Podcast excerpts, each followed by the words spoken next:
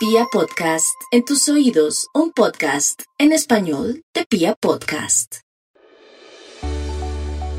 La forma en la que leemos el mundo que nos rodea determina nuestra actitud y en consecuencia nuestro destino.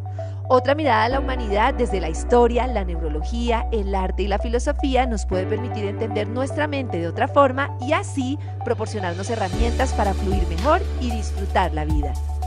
Bienvenido a este contenido en el que te propongo que emprendamos juntos con curiosidad una revolución mental. Hola, muy buenos días a todos y a todas los que se conectan hoy con nosotros en este proyecto que se llama Revolución Mental para tener una cantidad de herramientas para vivir mejor. Hoy estoy muy contenta, tengo una invitada muy especial, ella es Lea Kaufman es uruguaya y pues bueno, hay muchas cosas de decir sobre su conocimiento, no solo sobre el tema de digamos, el tema del encuentro con el consciente y el interior, sino también con meditación, una cantidad de cosas que ha trabajado y que ha estudiado para vivir mejor, pero especialmente, y a mí me ha llamado la atención todos sus libros y su trabajo por todo lo que tiene que ver entre algo que a veces ignoramos y es la unión entre la mente y el cuerpo. Y la idea es hablar con ella sobre todo este último libro del puente a la conciencia, sobre todo ese tema del movimiento consciente, para que nos dé una cantidad de herramientas para poder estar mejor en el día a día. Hola Lea, bienvenida a Vibra y bienvenida a esta revolución mental. Hola Karen, muchísimas, muchísimas gracias. Qué gusto estar hoy con, con todas ustedes. Te agradezco mucho por estar con nosotros. A mí me han llamado la atención muchas cosas de tus libros y de todo este movimiento. Y quisiera empezar por preguntarte por un concepto que muchas veces eh, hemos leído en diferentes ocasiones y que creo que termina como haciéndonos más daño que beneficio a veces y es como ese chip que tenemos que tenemos que cambiar lo que somos para estar mejor. Tú en tus textos hablas mucho de más un encuentro que un cambio y quisiera que abordáramos ese tema de ese supuesto cambio en el que uno se obsesiona con tener que, que ser diferente a lo que uno es para supuestamente estar mejor. Exacto, no, gracias, gracias Karen por, por arrancar con este tema porque creo que esto es, es una cosa clave, absolutamente en donde hemos, eh, en el mundo del desarrollo personal, si se ha convertido en una exigencia más el transformarte, el estar mejor, el cambiar tus creencias, y hemos convertido nuestra, nuestro deseo natural de evolucionar, hemos convertido en un mandato, en una exigencia más para las mujeres, sobre todo, que somos las que estamos más metidas este, en este mundo. Y entonces, este, este, esta exigencia de cambio se ha convertido en un acto de violencia hacia nosotras mismas, en donde ahora no solo se nos dice ¿no? cómo nos tenemos que ver o cómo nos tenemos que vestir o qué tiene que hacer, sino que también cómo tenemos que ser en nuestro, nuestro interior más, más profundo. Entonces, realmente la, la propuesta que yo hago de conectar con la conciencia, que es conectar con tu verdadero ser, es dejar de querer cambiar para y, y, hacer el shift, hacer, darle la vuelta, ¿cierto? Y transformar ese acto violento de cambio en un acto amoroso de autoconocimiento y acercarnos entonces a nosotras mismas, conocernos a nosotras mismas para entonces poder transformarnos. Porque claro, seguro hay muchos aquí que estén escuchando y que de pronto digan, pero yo ya quiero dejar de hacer esto o quiero hacer esto de otra manera. y ese deseo, esa esperanza de cambio es completamente humana y natural, pero tenemos que hacerla convivir con el conocer a nosotros mismos, confiando, y aquí realmente está la clave, confiando en que nuestros aspectos se transforman cuando dejamos de agredirnos a nosotros mismos. Las cosas cambian y esto lo, vemos muchísimo en los otros, ¿no? ¿Cuántas veces uno le dice a una amiga, al novio, a los hijos, cambie, cambie, cambie, ¿no? Y eso no pasa. Hasta que lo deja, hasta que uno lo acepta, entonces el otro empieza. Claro, claro.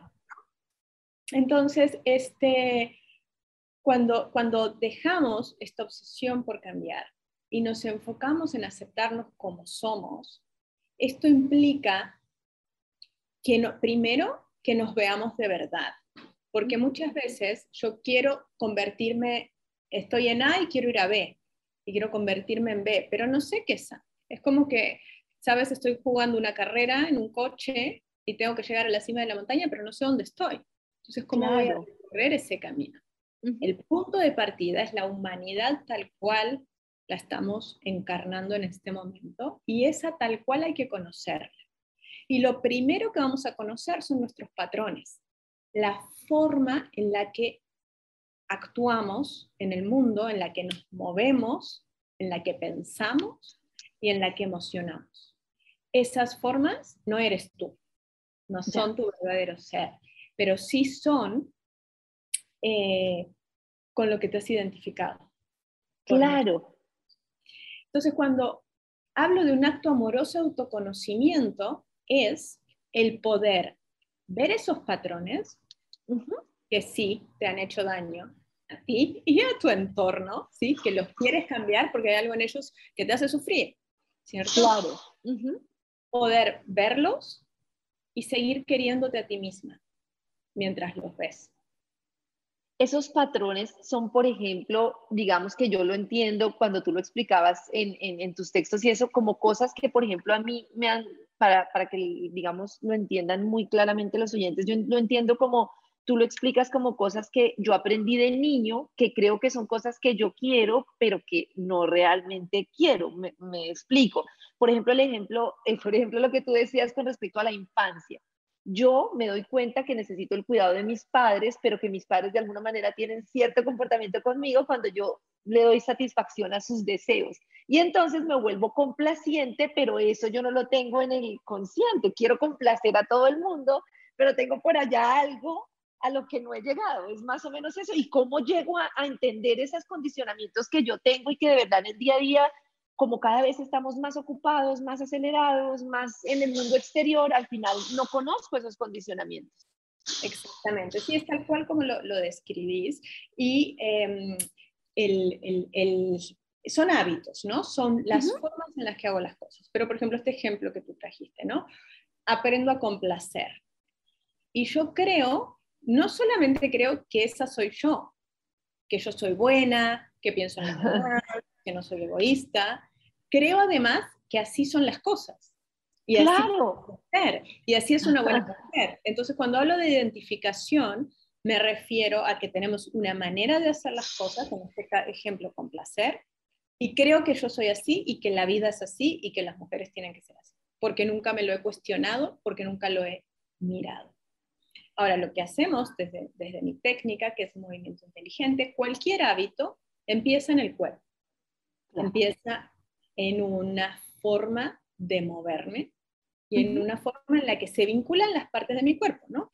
Eh, los pies, con la cadera, con la cabeza, con los hombros. Entonces aprendemos a mirar eso y a entender, ah, mira, siempre estoy con los hombros hacia arriba.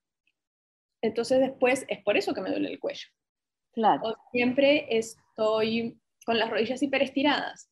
Ah, con razón después me duelen las rodillas. Entonces empezamos a hacer ese tipo de observaciones en nosotras mismas.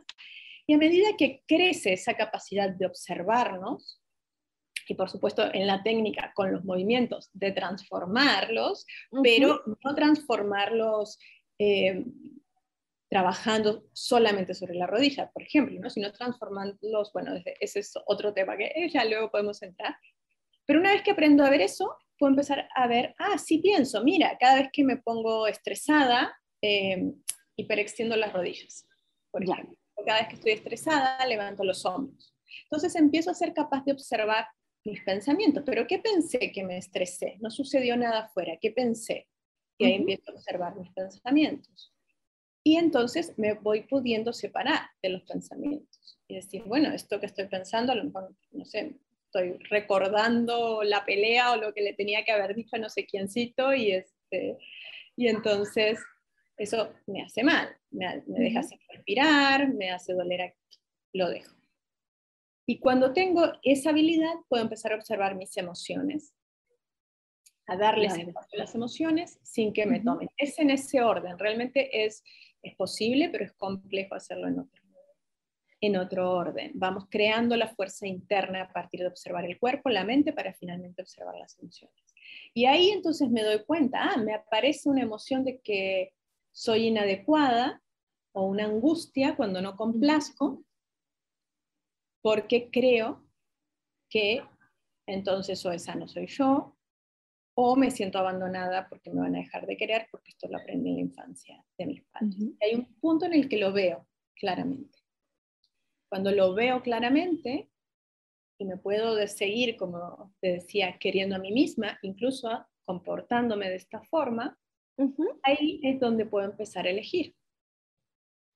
Y en vez de darme cuenta que estoy complaciendo cuando ya complací y pasaron 24 horas y me doy cuenta, sabes que en realidad no quería.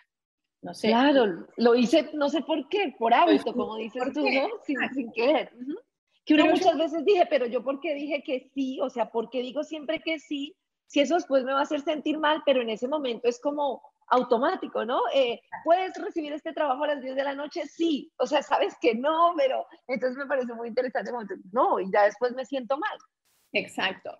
Pero hay un punto en el cual recibís la llamada, puedes hacer este trabajo, ves que algo en ti quiere hacerlo, te produce angustia decir que no, pero dices que no igual, y eres capaz de tolerar la angustia que implica poner ese límite.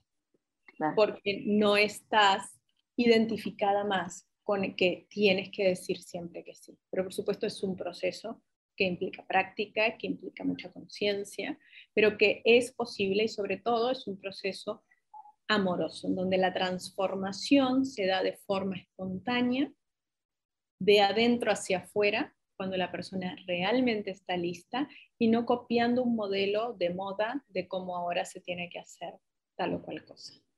Claro, y en esos talleres, digamos que uno empieza a trabajar poco a poco en simultánea cuerpo y mente, me da curiosidad cómo lo haces, o sea, tú, uno empieza a seguir movimientos y como a escuchar su cuerpo, o son meditaciones sentados, o son, ¿cómo son? Que me da mucha curiosidad saber cómo, sí, llegar a ese conocimiento. Es una técnica muy, muy amplia, la base de nuestra técnica son las sesiones de movimiento, en donde tú te ah, en el piso generalmente, lo puedes hacer también sentado, también parado, pero la mayoría es que estás acostada en, en tu colchonetita en el piso, y empiezas cierras los ojos y empiezas a escuchar las instrucciones que describen un movimiento. Y esto es clave, ya. porque, por ejemplo, en la danza, en yoga, en todas las otras formas de, trabajo corporal, te muestran el movimiento. Entonces, eso dispara, y sobre todo en las mujeres, esta cosa de me tengo que ver como ella, tengo que hacer como ella. Claro, eso tan típico nuestro, que es como esa comparación automática que desde niñas traemos, ¿no? Total. Entonces, cuando tú remueves eso, permites que la persona empiece a conectarse con su verdadera autoridad interna.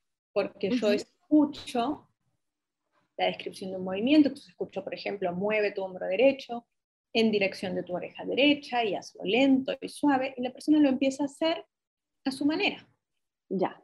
Y no, no tiene a quien copiar. Entonces, primero, a veces algunos dicen, no, pero ¿cómo sé si lo estoy haciendo bien o lo y no miro al otro, ¿no? Y ese es el trabajo. Claro.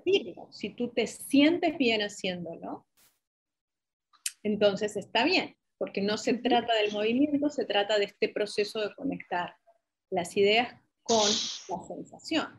Y aquí tenemos también que la mente entonces va a estar, la mente tiene una intención y tu cuerpo la va a hacer, la va a hacer acción, la va a hacer movimiento. Entonces ahí estamos uniendo mente-cuerpo y la mente va a estar eh, anclada en, porque necesita obviamente esto mucha concentración, mirar y copiar lo puedes hacer pensando en otra cosa, pero esto no. Entonces ahí la mente se empieza a anclar en las sensaciones, en el movimiento, en las partes del cuerpo. Entonces todo el sistema nervioso se empieza a calmar y toda la persona se empieza a, calmar. Una vez que tenemos esta experiencia, luego tenemos otras experiencias que se llaman incorporaciones de conciencia en la vida cotidiana, en donde ahí sí tenemos meditaciones para la mente, para las emociones específicas, pero siempre ancladas en el cuerpo.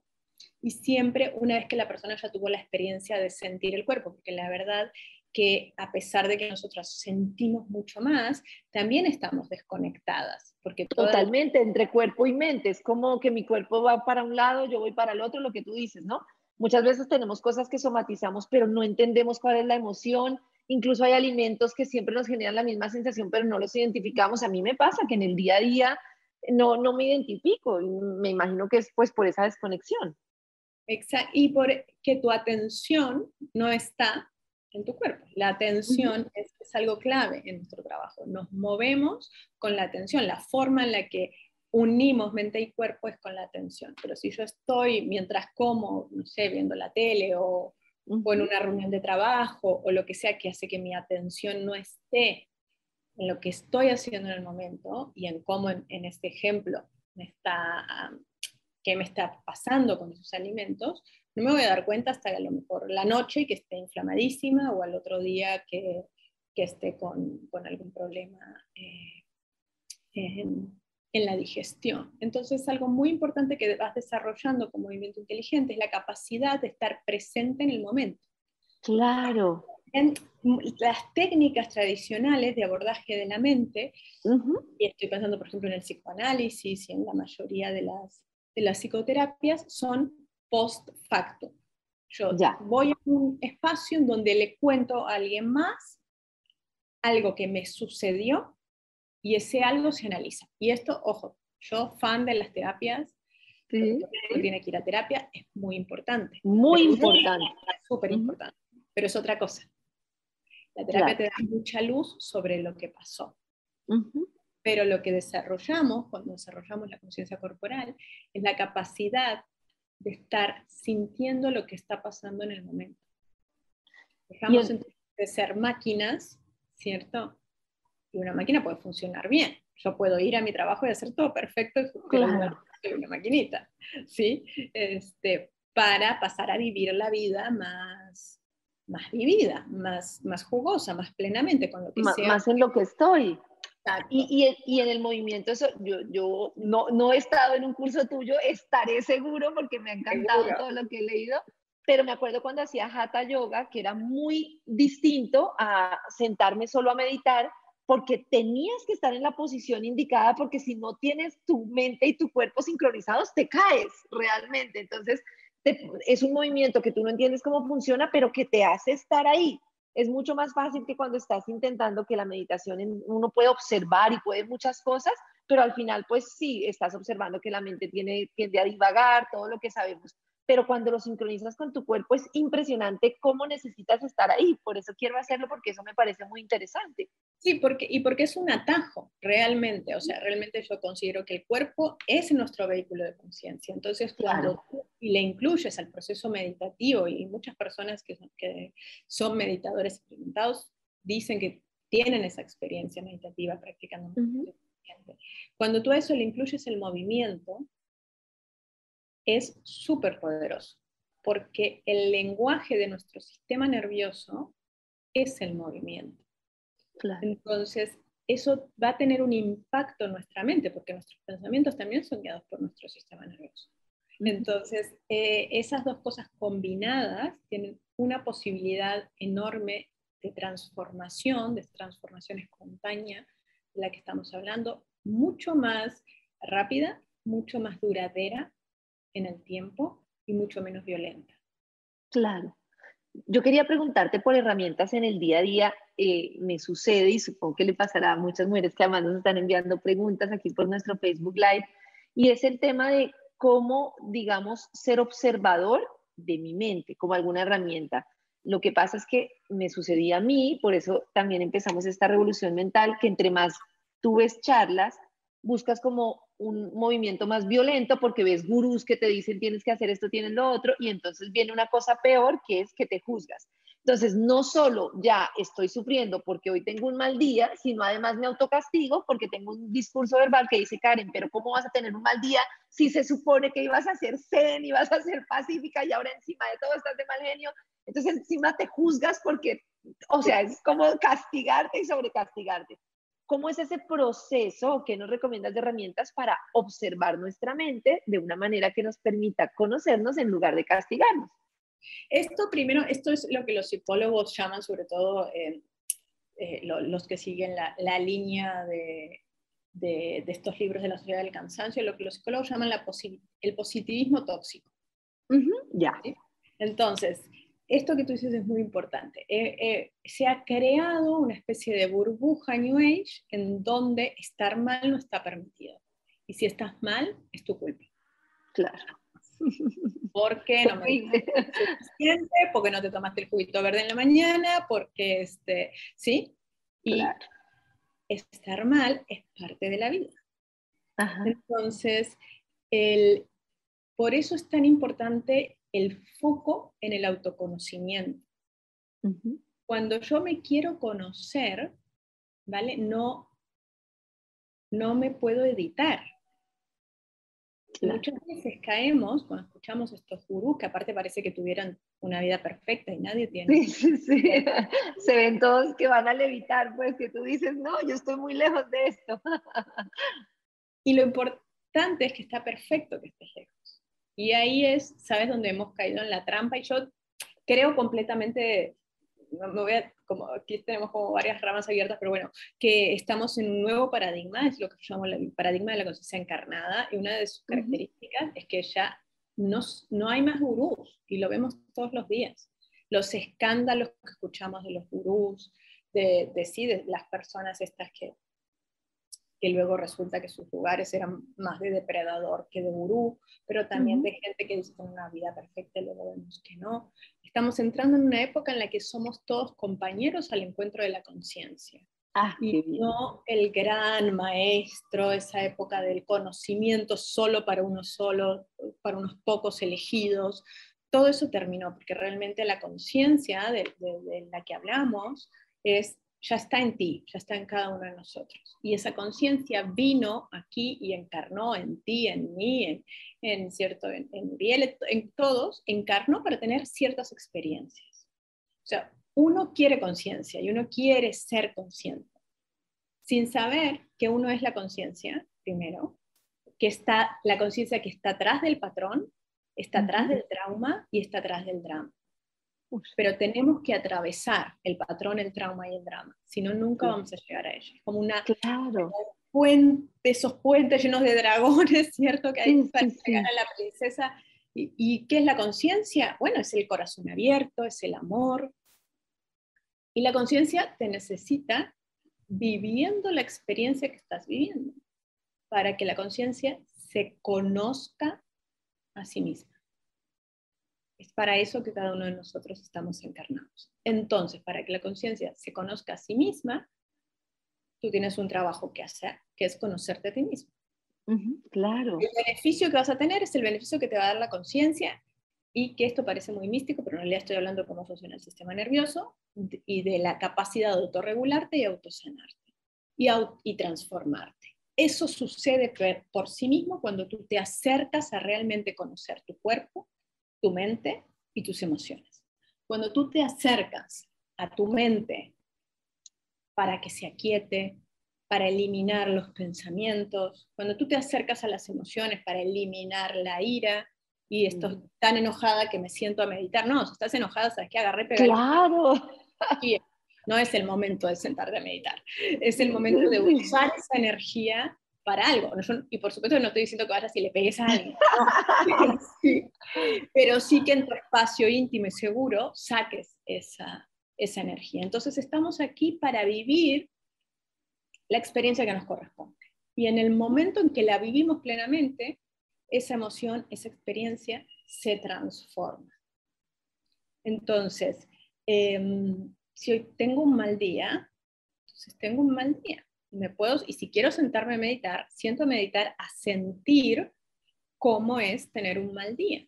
Y siento entonces que la mandíbula se me aprieta, siento que el abdomen lo tengo apretado, ¿sabes? Siento que la respiración la tengo muy agitada y me conozco teniendo un mal día.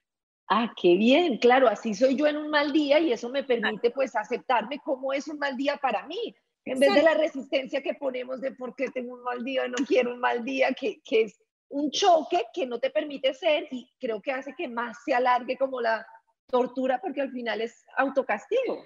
Y al final vivimos en una guerra interna, en una guerra diaria con nuestras emociones, con nuestros pensamientos y en una guerra con nuestra realidad, que es al final una guerra con la vida. En el momento que yo me digo que sí a lo que esté experimentando, toda sensación que yo tenga es una expresión de la vida. Entonces, si yo le puedo decir que sí a lo que estoy sintiendo, le estoy sintiendo, diciendo que sí a la vida. Y además estoy recuperando mi poder.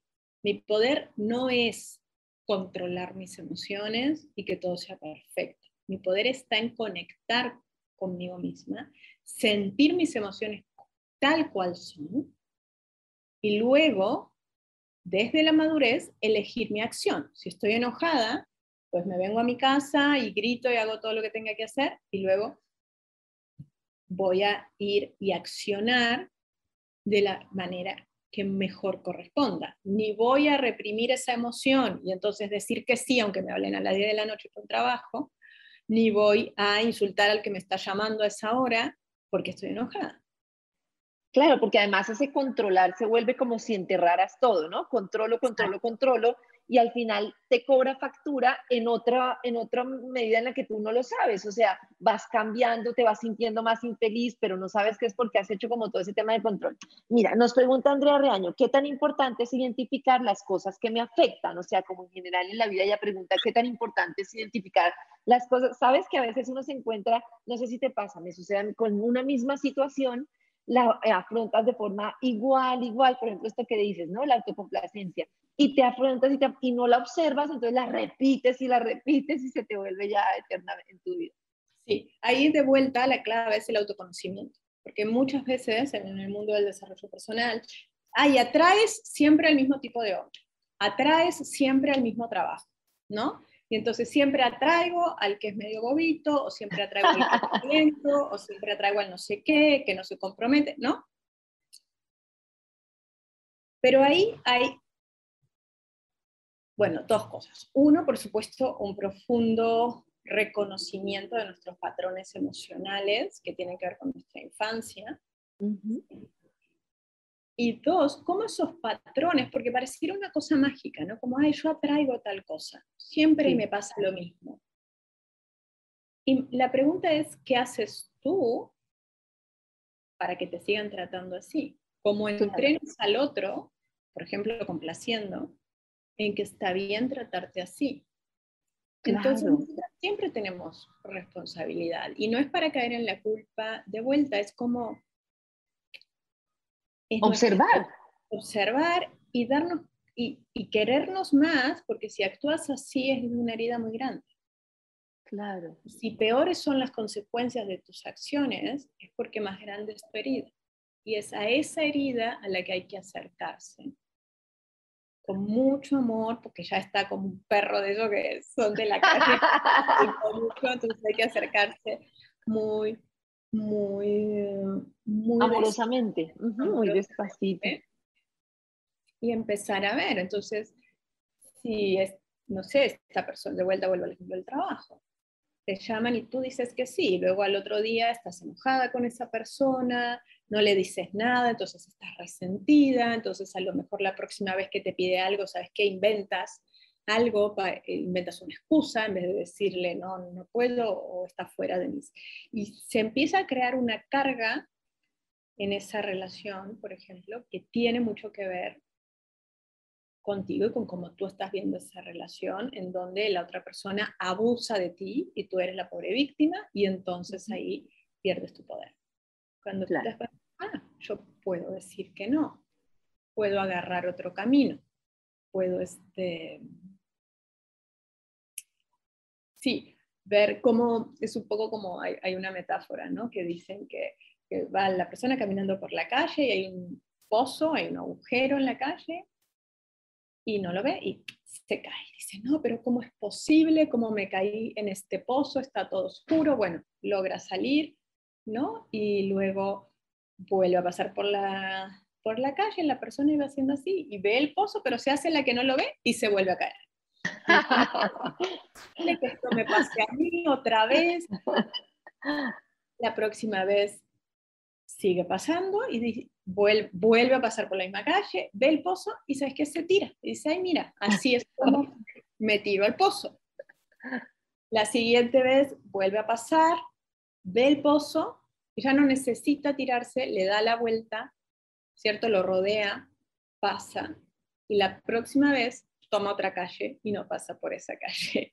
Ya, ya, ya. Este, este cuento yo creo que es así como nos encontramos con nuestros patrones. Primero nos sorprenden, luego los seguimos eligiendo porque no sabemos hacer otra cosa, luego los estudiamos y nos metemos de cabeza a estudiarlos porque es necesario ese paso, luego los seguimos teniendo cerca, pero los rodeamos hasta que finalmente podemos elegir algo completamente distinto. Y esto lo podemos practicar desde el cuerpo, practicar las posibilidades de, porque también en el cuerpo nos fijamos, entonces respiramos de la misma forma, caminamos de la misma forma, tenemos siempre los mismos dolores, no siempre, no sé, una persona siempre se lastima el mismo tobillo, que siempre tiene el mismo problema. A medida que vamos abriendo desde el cuerpo y desde el movimiento las posibilidades, y las variaciones, hacerlo distinto, esto se, se, expande a nuestro mundo mental, se aumenta nuestra creatividad y se expande nuestro paisaje emocional para dejar de vivir siempre con las mismas emociones, hasta que finalmente podemos empezar a actuar diferente. Toda acción, todo comportamiento es movimiento. Cuando tu movimiento cambia, tu respiración, la manera en que te paras, la manera en que te caminas, todo se transforma. Ah, qué bien. Por eso quiero preguntarte por un taller que me comentabas que me parece maravilloso para poder participar, para poder, bueno, para poder hacer esto que yo creo que requiere mucha práctica para poder llegar a ese proceso. Sí, bueno, estoy súper contenta porque la próxima, la próxima semana, justamente del 6 al 10 de septiembre, tenemos el primer Congreso Mundial en Movimiento Inteligente, en donde cada día vamos a tener ponencias de nuestros maestros egresados de la certificación en Movimiento Inteligente, clases, por supuesto yo también voy a estar dando ponencias, dando clases, sesiones. Es eh, toda una semana, tres, cuatro horas a la semana, con un calendario lleno de distintas cosas para tanto para el estrés, tenemos clases específicas para, el poder femenino, para fisioterapeutas, para médicos, eh, vamos a trabajar cosas alrededor del trauma, alrededor de la neurociencia, la psicología y movimiento inteligente. Y bueno, por supuesto, mucha, mucha, mucha práctica, se pueden anotar, es completamente gratis en ah, congreso lkmi.com, ahí se pueden anotar. lkmi.com, lkmi.com. Sí, ahí se pueden anotar completamente gratis y dedicarse a tener esta experiencia de, las clases, pero también de las ponencias para conocer todo este mundo de movimiento inteligente que yo digo que es realmente la técnica de conciencia corporal que está revolucionando al mundo, aprendiendo a sentir, reaprendiendo a sentir, porque pues todos sabíamos en algún momento y conectarnos con nuestra autoridad interna y con la conciencia de una manera muy amorosa y sin, y sin violencia, que es tan necesario tener estos espacios hoy, hoy día. Me parece maravilloso, pues Lea es la creadora de este movimiento inteligente que yo creo que ese tema de poder mezclar, de mezclar, no, de poder dejar de separar la mente, el cuerpo, las emociones como si fueran algo totalmente distinto y ese entendimiento de cómo somos de verdad y ese viaje al interior es súper importante y es lo que nos puede permitir tener más bienestar por encima de cualquier cosa, poder dejar de estar en automático, poder dejar de, de, repetir los mismos patrones, no por, no por cambiar por cambiar, sino porque me conozco y entiendo cómo estoy reaccionando a las diferentes cosas. Me parece maravilloso. y el conocimiento, perdón, no, pero es que el autoconocimiento es darme cuenta que yo no soy ese patrón. Claro. Yo me doy cuenta, pero claro, como estoy identificada con él y no sé ni, ni, ni sé que estoy identificada tengo que pasar por ese proceso, pero cuando yo me conozco, ah, yo no soy esa, no tengo por qué caminar con los hombros arriba todo el tiempo. Claro. yo. ¿Sí? Puedo, puedo expresar mi más profundo ser, que es un ser armonioso, amoroso y consciente, en mis acciones, en mis palabras, en mis movimientos. Entonces, el proceso de autoconocimiento es en sí mismo un proceso de transformación, pero no una transformación en donde nadie te pone nada, yo no te voy a decir cómo tenés que ser, nadie te va a decir cómo te tenés que mover ni cómo tenés que pensar, sino es un proceso de ir atravesando estos patrones para encontrarte contigo mismo. Ah, maravilloso. Y lo otro que quisiera es recomendar el puente a la conciencia, que además viene con la posibilidad de acceder a ejercicios prácticos y me parece muy chévere. Creo que eh, no, creo que lo escribiste a propósito de todo el tema de la pandemia y eso, pero creo que es una muy buena herramienta para entender y entrar en todo este tema del, autoconocimiento, pues de la conciencia. Muy bonito y muy recomendado. Muchas gracias, Karen. Sí, es mi último libro donde realmente condensa 17 años de trabajo alrededor del tema de la conciencia, tanto desde la ciencia como desde el misticismo y siempre, por supuesto, con el eje del cuerpo y del movimiento. Entonces, en el libro, bueno, explico todo esto como de nuestra humanidad es el punto de partida y cómo acercarnos solamente al cuerpo de las emociones y, y propongo un proceso de cuatro pasos, cuatro fases para conectar con esa conciencia que ya eres y tiene además, el libro viene con, asociado a una, a una, página web en donde tienes todos los elementos prácticos para practicar y, tener, y vivir este proceso. Ay, qué bien. Me parece muy bien, ahí nos queda toda la información en lkmi.com, que además me parece que si encontramos una cantidad de herramientas gratuitas es como ese primer paso para, para poder ese, dar ese paso a nuestra conciencia. Es congresolkmi.com congresolkmi.com. Perfecto. Bueno, ahí lo tendremos y ahorita lo ponemos en, nuestro, en nuestra fanpage para que la gente pueda acceder, para poder estar ahí. Te agradezco mucho por compartir tu conocimiento. Espero que muchas personas hagan parte de este movimiento inteligente. Eh, de verdad, yo creo que esa es una muy buena alternativa a cambiar ese concepto de esa persona que yo debo seguir, eso que debo cambiar, eso que yo debo como terminar de azotarnos, o sea, tras de que ya traíamos una cantidad de patrones a seguir, ahora otro que es que debo dejar de ser yo para tener otra mente diferente, eh, cambiar ese concepto, que es como lo he visto en, tu libro y en lo que publicas, a un viaje interior, creo que puede ser la respuesta a, a muchas cosas para sentirnos mejor. Así es, Karen. Muchísimas, muchísimas gracias. Gracias, Lea. Muchas gracias por compartir con nosotros. Encantada. Listo, gracias a todos. Ahí pueden dejar todas sus preguntas y nos vemos en el curso que me parece buenísimo. Muchas gracias a todos. La forma en la que leemos el mundo que nos rodea determina nuestra actitud y en consecuencia nuestro destino. Otra mirada a la humanidad desde la historia, la neurología, el arte y la filosofía nos puede permitir entender nuestra mente de otra forma y así proporcionarnos herramientas para fluir mejor y disfrutar la vida. Bienvenido a este contenido en el que te propongo que emprendamos juntos con curiosidad una revolución mental.